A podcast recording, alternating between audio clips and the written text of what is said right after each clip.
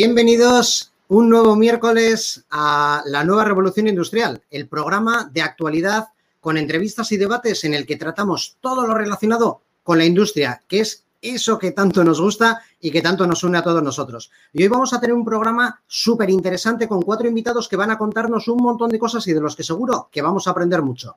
Y antes de nada, Fran, le voy a presentar una vez más para que le conozcáis, los que todavía no le conocéis. Fran, muy buenas tardes. Buenas tardes, Borja. Hola a todos. ¿Qué tal? ¿Cómo ¿Qué tal estás? Pues muy bien. Aquí impaciente por cuentan estos cuatro fenómenos. Muy bien. Bueno, veo que hay un montón de gente ya conectada, que nos están saludando desde un montón de sitios, desde Barcelona, Luis Hernando Saraluce, que estuvo la semana pasada desde Bilbao, está también Ana Moreno, Maribel Carretero, Raquel Díaz Mencía, también desde Bilbao, Víctor Sierra, Chema González, un montón de amigos que tienen un montón de ganas de conocer lo que estos eh, invitados nos van, a, nos van a contar. Fran, eh, ya le conocéis, es nuestro área manager que vive en Barcelona y que atiende toda la zona este de la península ibérica, eh, de, vendiendo y atendiendo a los clientes de Arrispan Ibérica y que los miércoles está aquí por la tarde con nosotros para echarme un cable, para leer todos los comentarios que vais poniendo vosotros, para leer desde dónde nos estáis eh, viendo y para ver todos los comentarios que vais haciendo de la entrevista que, de las entrevistas que estamos haciendo y para que al mismo tiempo podáis ir lanzando vosotros las preguntas a los invitados que vamos a, que vamos a, entrevistar. Para que al final, cuando yo termine de entrevistarles algunas de esas preguntas, Fran se las lance como si fuerais vosotros mismos. ¿De acuerdo? Cada semana tengo más faena, Borja. Ya somos 78 y todavía no hemos empezado, así que bueno, voy a necesitar un gente o algo, no lo sé. Bueno, igual te tienes que coger un día Martí, que yo creo que te va a ayudar. Seguramente. Lo que no sé si me va a quitar o me va a dar más faena. Bueno, ya veremos a ver, ya veremos a ver. Bueno, Fran, pues te dejo que te quedes ahí echando un vistazo a todos los comentarios que nos están haciendo todos los amigos que nos ven y pasamos a presentar al, al primer invitado. ¿Te parece? Muy bien. Mucha suerte, que vaya muy bien. Venga, gracias, Fran. Hasta ahora. Hasta ahora. Bueno, pues eh, sin más dilación, vamos a presentar al primer invitado. El primer invitado es una persona que, a pesar de no ser industrial, tiene mucho que aportar a un programa como este, a un programa como el de hoy.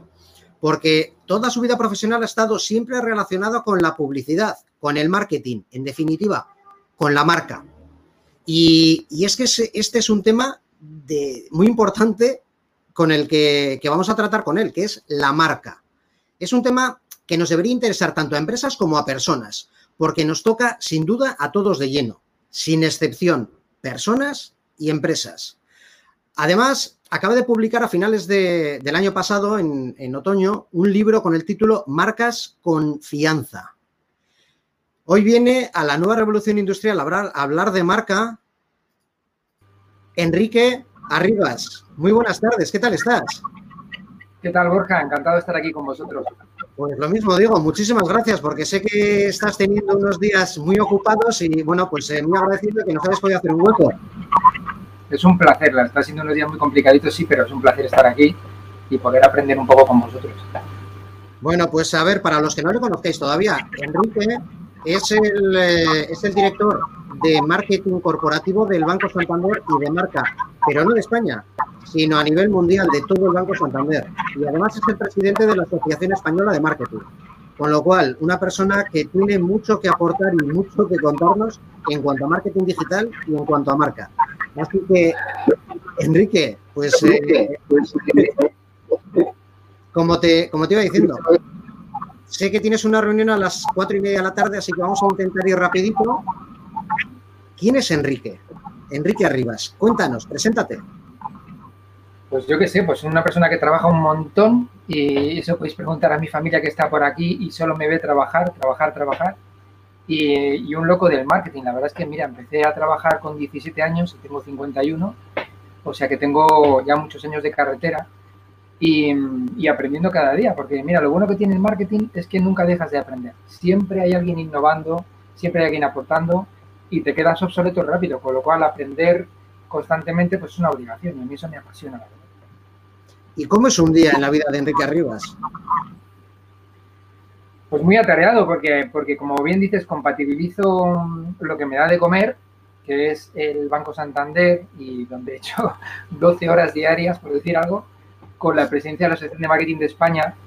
Eh, oye, la presidencia de Marketing de España, pues la verdad es que es muy gratificante porque lo que intentamos es que es evangelizar en torno al marketing y que, y que todas las empresas y profesionales del país entiendan que el marketing es una ayuda para hacer crecer a la empresa, ¿no? Y, que hagamos un marketing entre todos pues, que sea rentable, pero que también sea ético y sostenible, ¿no? Eso es muy importante. Y además seguro que es una faceta que disfrutas un montón haciendo, ¿verdad? Me encanta, me encanta. Me encanta porque me permite pensar, estudiar, analizar, investigamos mucho y nos permite estar a la vanguardia. Enrique, desde hace seis años eres el director de marketing corporativo y marca del Banco Santander. Y estamos en un momento en el que tanto se habla de marca, de marca personal, marca profesional, marca corporativa. ¿Qué es la marca? Pues eh, mira, la marca es un activo valiosísimo que tenemos las personas, los profesionales y sobre todo también las empresas, que quizás sean un poco más conscientes del valor de la marca, pero es un activo. Es tan un activo que tú lo puedes eh, incluso activar en el balance puedes eh, contabilizarlo en su valor económico, ¿no? Esto es una metodología. Yo, mírate, me quedaría con, una definición que vi una, vez muy simple, que es que una, una marca es una promesa que tú le haces a tus, a tus públicos ¿no? de interés, que no son solamente los clientes, que son los accionistas, los empleados, eh, las instituciones, los bancos. Em, tú haces una promesa con respecto a lo que se puede esperar de ti tus capacidades y también tus intenciones, ¿no? Y una promesa que tienes que cumplir eh, cada vez que tienes ocasión, porque no cumplirla, eh, pues penaliza, ¿no? Fíjate, no es lo mismo vender una camiseta blanca que tiene aquí siete letras, en cualquier orden, que si esas siete letras forman la palabra Adidas. Y además, si esas letras están escritas tal y como debe hacerse bajo la norma de Adidas, que le da un carácter de oficial.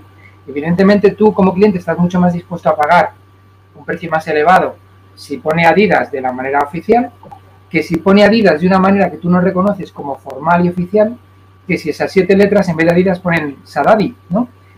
Ahí es donde entra eh, la marca, en aportar valor a las compañías y permitir eh, que se espere una calidad, que se espere una respuesta al consumidor, que se espere una experiencia de marca, que se espere un trato, que los empleados esperen una seguridad.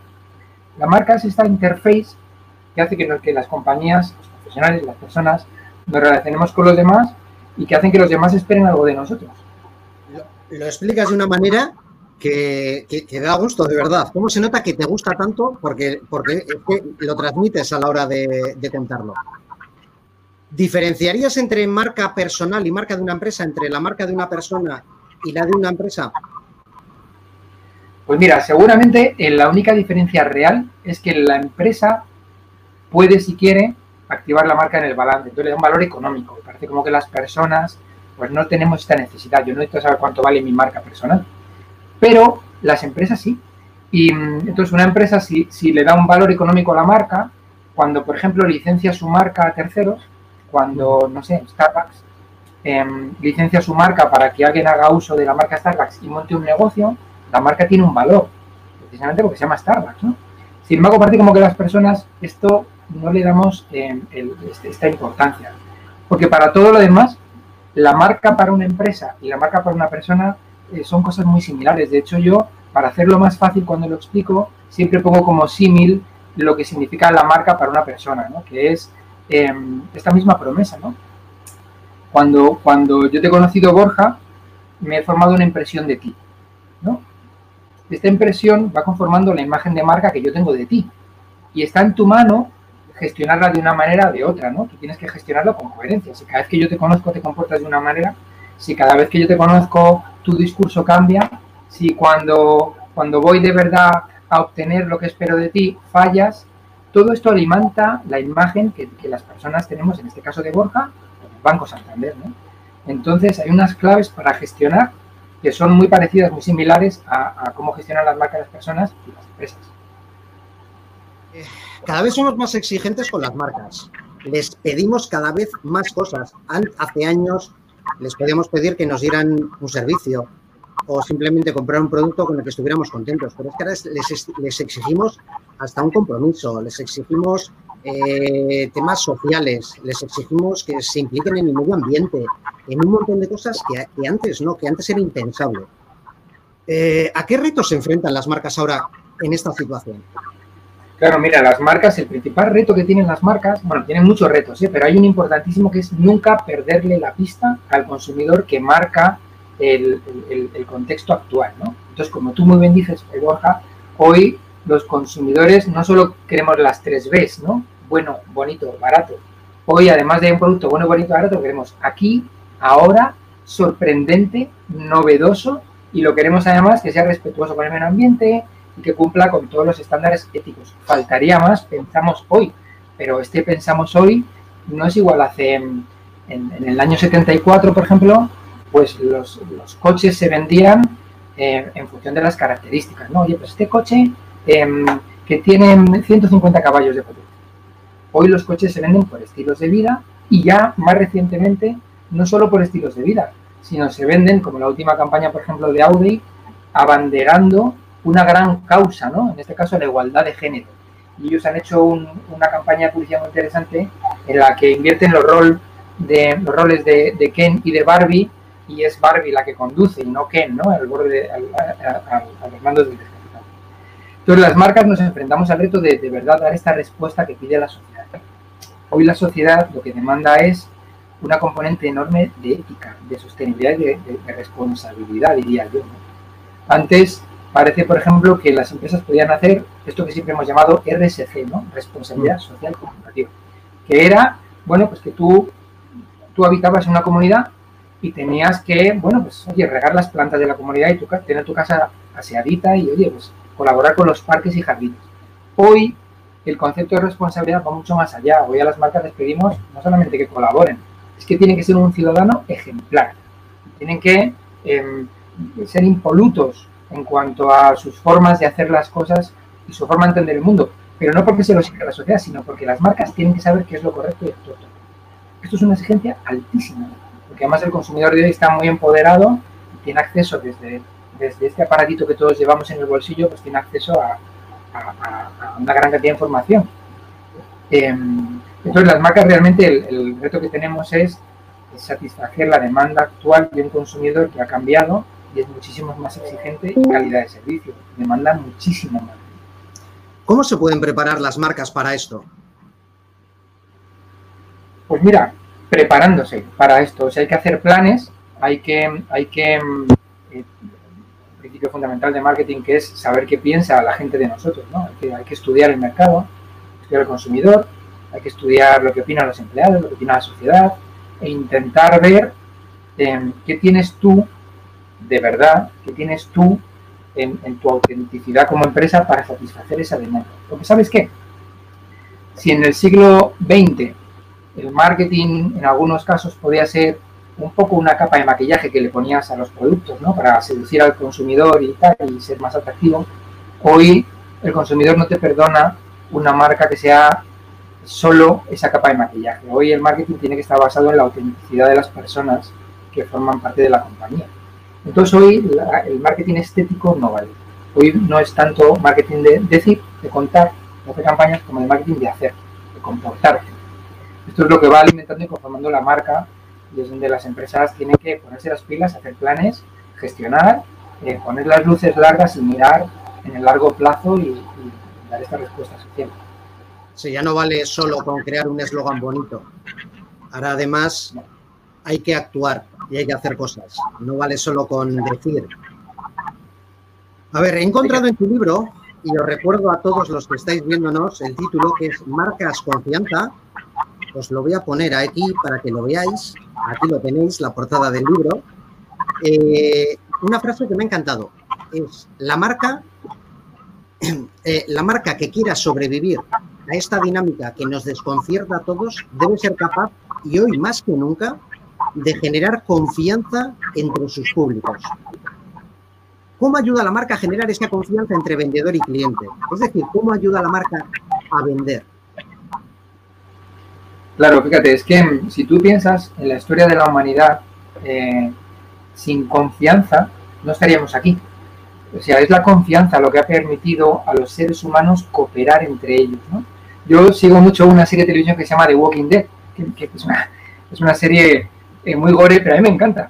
Y entonces es muy curioso ver cómo cuando dos grupos de seres humanos se encuentran en la selva, en, el bosque, los dos grupos lo primero que hacen es desconfiar, pero los dos quieren poder confiar un grupo en el otro, porque si cooperan van a poder formar una comunidad, van a ser más fuertes y van a poder progresar.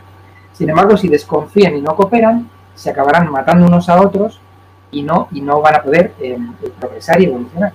Entonces, si miras la historia de la humanidad, parece como que en general hemos tenido mucho más éxito en la confianza y gracias a la confianza hoy somos 7.000 millones de personas y podemos andar por la calle sin estar mirando todo el rato a ver quién tiene Pues para las empresas ocurre tres cuartos de lo mismo. Las empresas, cuando antes su propuesta de marca, cuando, lanzan y dicen, oye, yo tengo las mejores gafas del mercado, necesitan que los demás se crean esa propuesta y confíen en que de verdad vas a poder eh, responder de lo que se espera de tu marca, ¿no? Que es calidad, en servicio al cliente, un precio adecuado, que por supuesto no te van a quemar los ojos esas gafas. Entonces, construir estas relaciones de confianza es crítico. Primero, porque si no confían en ti, los empleados no van a seguir trabajando en tu empresa. Segundo, porque si los clientes no confían en ti, no te van a comprar el producto.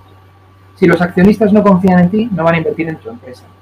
Si las entidades financieras no confían en ti, no te van a dar crédito. Si las instituciones no confían en ti, no te van a permitir el acceso al mercado. Todos tienen que poder confiar en ti para que de verdad tu empresa pueda sobrevivir. Lo que ocurre hoy es que tenemos un entorno que está plagado de incertidumbre, que tenemos precisamente hoy con el COVID más, pero no, hace, no solamente hoy con el COVID, hace solamente seis meses, en medio de esta turbulencia tecnológica, disrupción digital, la cuarta revolución industrial, la guerra de civilizaciones que tenemos encubierta, todo este entorno hace que, que nos sea muy difícil predecir un poco el futuro, cómo se van a comportar los demás. Y esta, esta componente de incerteza es lo que hace que, que, tengamos más difícil confiar. Entonces, ¿no? como quedamos un pasito para atrás y no, no consumimos todo lo que queremos, o no invertimos todo lo que queremos, porque todo el mundo, todos los agentes sociales tienen un poco de incertidumbre. Y lo que hay que hacer es intentar reducir esas incertidumbres para fomentar, ¿no? Para que los grupos de humanos no te maten entre sí, tienes que despejar incertidumbres, quitar miedos y favorecer eh, los climas de cooperación. Y ahí es donde las empresas tenemos mucho trabajo. Estoy contigo completamente de acuerdo en esto, porque además yo soy de los que piensa y, suelo decir que lo que vendemos las empresas es confianza. Lo, lo, más importante que tenemos que vender, confianza para que nuestros clientes gasten, inviertan el dinero que tienen en nuestro producto o servicio con la confianza de que les va a satisfacer y que va a eliminar esa incertidumbre que tienen, ese riesgo que tienen. ¿Cuáles son? Borja, dime. Perdona que te... Tú estás de pie, ¿no?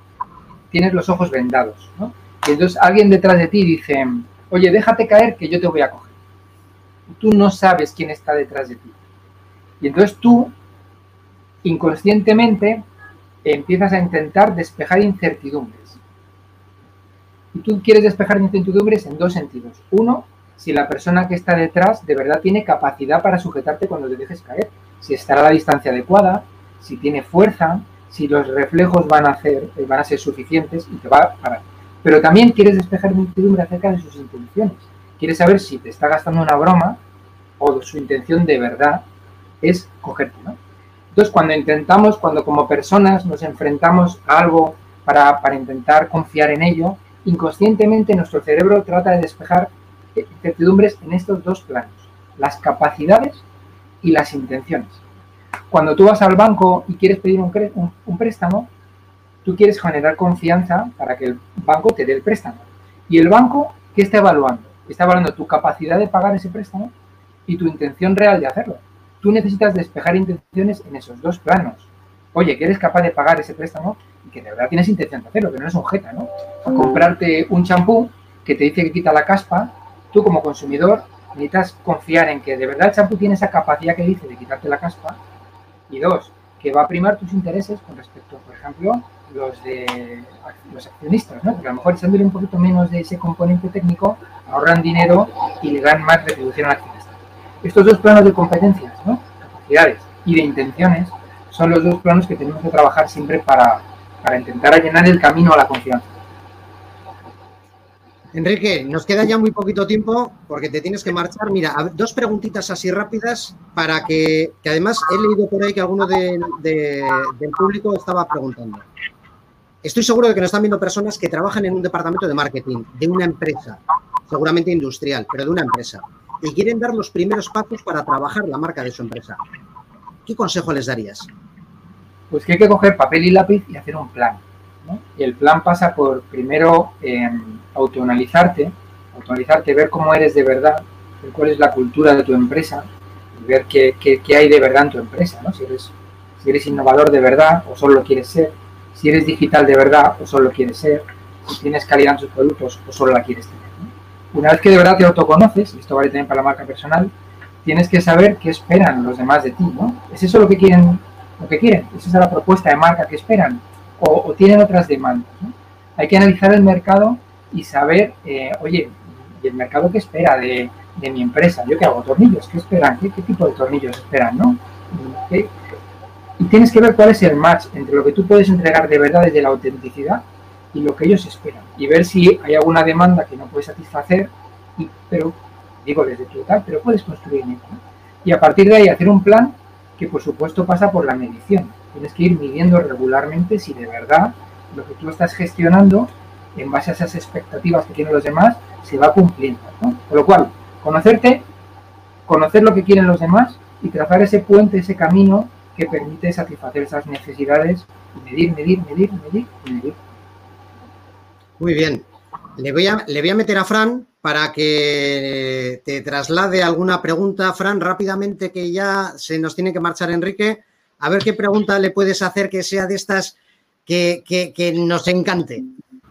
Fácil, por favor. Pues mira, una de las primeras que han lanzado ha sido Nancy Elizabeth Cabrera, que nos dice, eh, dice, Enrique, en tantos años, eh, ¿cómo ha evolucionado el marketing y en qué ha cambiado tu trabajo desde entonces, desde que empezaste, como nos has dicho, con 17 años? Buena pregunta. Pues fíjate que, con luces y sombras, ¿eh? porque el marketing hace en el 87, 89, que yo empecé con esto, em, yo creo que tenía más prestigio. Hay una frase muy famosa, no sé quién la dijo, que dijo, marketing es demasiado importante para dejarlo en manos del departamento de marketing. Yo creo que el marketing tenía más prestigio y hoy creo que el marketing tiene menos prestigio. Sin embargo, que hoy creo que el marketing tiene mucha más importancia de la que tenía entonces y hoy se ha, se ha sofisticado muchísimo, sobre todo porque podemos medir mucho mejor.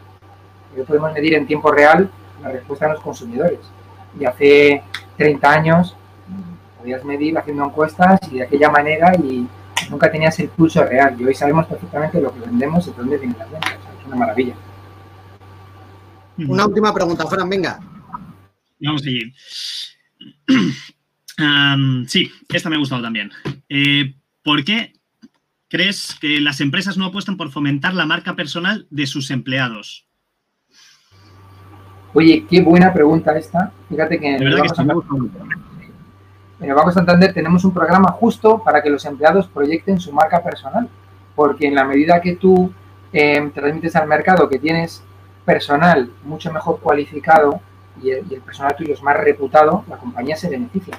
Así que me parece una, una pregunta realmente pionera y yo animo de verdad a que las empresas animen a su vez a los empleados a construir su marca personal y, que la empresa pueda alardear del talento que tiene eh, y a la vez ¿no? esto se retroalimenta porque personas más talentosas componen una, una empresa pues, mucho más exitosa. Así que muy buena pregunta y yo animo a desarrollar planes en ese sentido. Muy interesante, Enrique. Enrique, eh, no te quitamos ni un minuto más, que tienes una reunión ahora. Muchísimas gracias, de verdad, por haber estado con nosotros. Ha sido un auténtico placer. Me ha encantado conocerte, me ha encantado escucharte. Hemos aprendido un montón y, sobre todo, la sencillez con la que lo transmites y la claridad con la que lo transmites. De verdad, ha sido una gozada. Oye, muchísimas gracias a vosotros y, nada, yo os animo a que os asoméis a la Asociación de Marketing de España. Hay una web porque tenéis un montón de contenidos y cosas que seguramente os sean de utilidad y viva el marketing. Perfecto, Enrique. Oye, muchísimas gracias, de verdad. Un placer y marcas confianza. El libro de Enrique. Muchas gracias. Venga, a ti, Enrique, un abrazo. Adiós. Buenas tardes. Adiós. Bueno, Fran, menudo arranque de programa. Súper interesante. Me lo voy a volver a ver seguro porque he estado aquí tomando notas, pero a la vez me estaba tomando notas de lo que decía Enrique. Me ha parecido muy interesante. Una gozada, una gozada. La verdad que tener gente así, no, como os lo he dicho cuando, cuando le he presentado, no es una empresa, no es una persona que viene del mundo industrial, ni mucho menos es del Banco Santander, que es cualquier cosa menos industrial. Pero hablando de marcas, es que una persona como él, teniendo la oportunidad de traerle, que, nos lo ha puesto en bandeja, pues cómo no íbamos a, cómo no íbamos a, traerle. Eh, bueno, y ahora, Fran, vamos a hacer la introducción que solemos hacer al principio del programa y que no la hemos hecho un poco por, por, la, por la, urgencia de, empezar con, con Enrique. Y bueno, pues eh, os quiero contar un poco cuál es la evolución semanal que hacemos con, este programa, con, la, nueva revolución industrial. Es que los lunes, desde el perfil de Rinspan Ibérica, eh, publicamos el, cartel con los invitados que vamos a tener en el programa del miércoles. Eso lo hacemos el lunes por la mañana. El martes, yo desde mi perfil personal eh, publico un vídeo presentando el programa también para que, para que lo conozcáis, que ayer Ayer pudisteis ver cómo es una reunión de, contenidos eh, con, todos mis colaboradores. Muy divertido. El, miércoles hacemos el programa. El viernes eh, publico el video resumen del programa con los mejores momentos de, las casi dos horas que, vamos a tener de programa.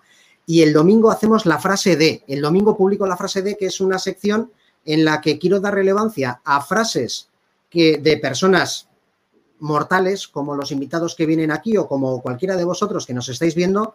Y entonces para eso os pido vuestra colaboración, os pido vuestra ayuda.